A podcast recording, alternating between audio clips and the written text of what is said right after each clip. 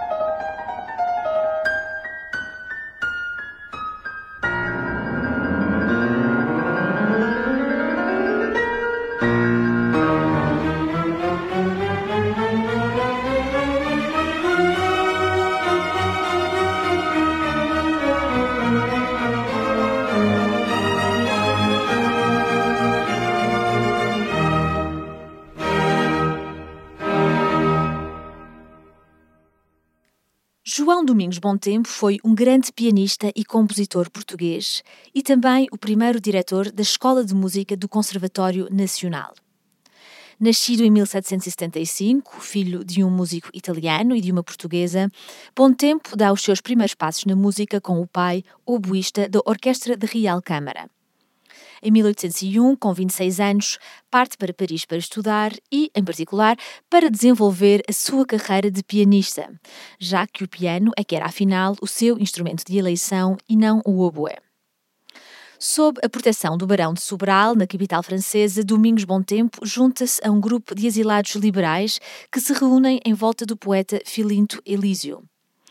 Em Paris, Bom Tempo torna-se amigo de Clementi, Kramer, Field e Dussek, entre outros. Todos estes, compositores de renome, ainda hoje em dia, assim como grandes pianistas e pedagogos do instrumento. Três anos mais tarde, apresenta-se em concerto na Salle du Cirque Olympique, então uma das mais prestigiadas na capital francesa. Aí toca, entre outras peças, um concerto para piano da sua autoria. Recebe críticas muito entusiastas. Vários outros concertos se seguem no espaço de poucas semanas. Inicia-se então um período de grande notoriedade para bom tempo, quer como pianista, quer como compositor. Publica por primeira vez as suas composições, uma grande sonata e dois concertos para piano, e afirma-se a sua popularidade em Paris, onde brilha nos salões como solista. E já que falamos dos primeiros êxitos internacionais de bom tempo, ouçamos o primeiro andamento do seu primeiro concerto para piano.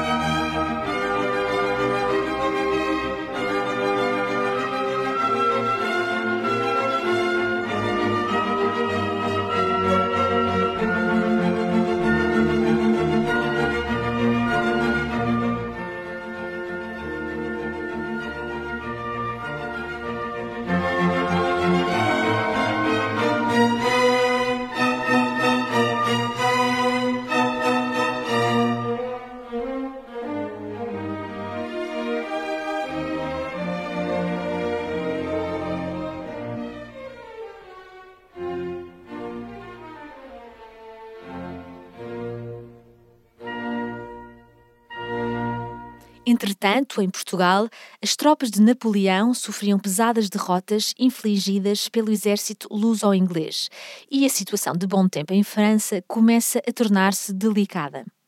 Decide mudar-se para Londres, onde permanece entre 1810 e 1814. Aí publica a maior parte das suas obras na editora de Clementi, seu amigo dos tempos de Paris. Dado o perfil das pessoas com que se relaciona, é provável que date desta época a sua iniciação na maçonaria. Bem, não temos tempo para entrar em grandes detalhes, infelizmente, porque a vida de João Domingos Bom Tempo foi rica em mudanças e viagens. Em períodos diferentes da sua vida, viveu entre Lisboa, Paris e Londres, sempre bastante sujeito ao contexto político do momento. Foram anos de muitas convulsões políticas e rápidas mudanças no panorama europeu. Em 1820, na sequência do movimento liberal em Portugal, Bom Tempo regressa definitivamente a Lisboa. Desde logo, assume-se simpatizante da causa liberal e torna-se rapidamente no compositor solicitado para a celebração de diversos eventos oficiais e litúrgicos na corte. Compõe diversas obras evocativas dos acontecimentos políticos do momento, como, por exemplo, a missa composta em obsequio da Regeneração Portuguesa, que é tocada, juntamente com o Te Deum, na festa do juramento das bases da Constituição. É também nesta altura que compõe aquela que é considerada a sua obra-prima, o Requiem à Memória de Camões. Em Portugal, Bom Tempo foi também pioneiro na criação de novas instituições, como a Sociedade Filarmónica de Concertos e o Conservatório Nacional. A Sociedade Filarmónica de Concertos foi concebida segundo o modelo da sua congênere londrina e o seu objetivo era realizar concertos frequentes para dar a conhecer a música instrumental dos clássicos vienenses. Bom Tempo pretendia deste modo preencher uma grave lacuna na cultura musical portuguesa, já que no país vingavam as influências italianizantes e da música maioritariamente operática. A partir de 1823, os concertos realizaram-se no Palácio do Duque de Cadaval, que é o edifício que hoje conhecemos como a Estação de Comboios do Rossio. Mas o projeto caiu por terra devido à Guerra Civil. Nesse tempo, aliás, Bom Tempo viu-se obrigado a refugiar-se no consulado da Rússia, onde viveu em segurança até ao restabelecimento do regime constitucional. Quanto ao Conservatório, foi criado em 1836, sob inspiração de Almeida Garrett, o Conservatório Geral de Arte Dramática, sendo entregue a Bom Tempo a direção da sua escola de música. Para além de diretor, Bom Tempo foi ainda chefe da Orquestra da Corte e professor de piano. Bem, e para continuarmos a imaginar como de deverá ter sido um fantástico pianista, convido-vos a prosseguir a audição do seu primeiro concerto para piano. Fiquem agora com o terceiro andamento.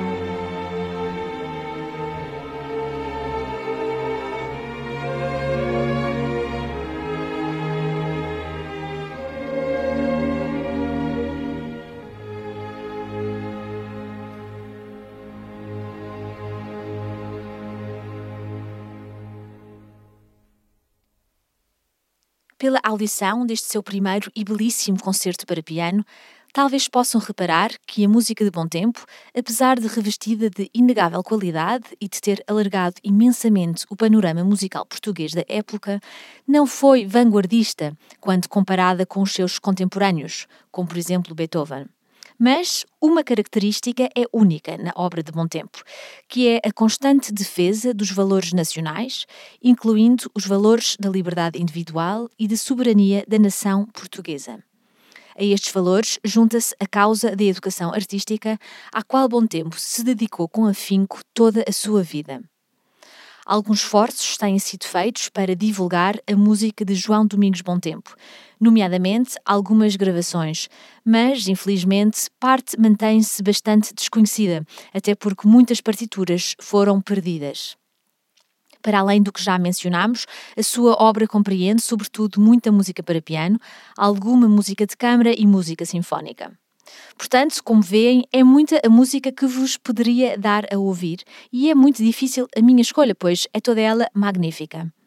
Quando tiverem tempo, sugiro que ouçam o seu Requiem. Mas, para já, e para não deixar a vossa audição inacabada, deixo-vos com o quarto e último andamento do concerto que temos vindo a ouvir.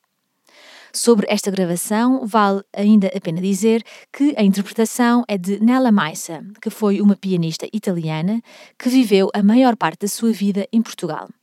Teve uma longuíssima carreira e uma enorme dedicação à divulgação da música de compositores portugueses. Bem, nomeadamente, gravou a integral das sonatas de Domingos Bom Tempo para piano e os seus quatro concertos para piano. Ouçamos então o último andamento do primeiro. Por hoje é tudo.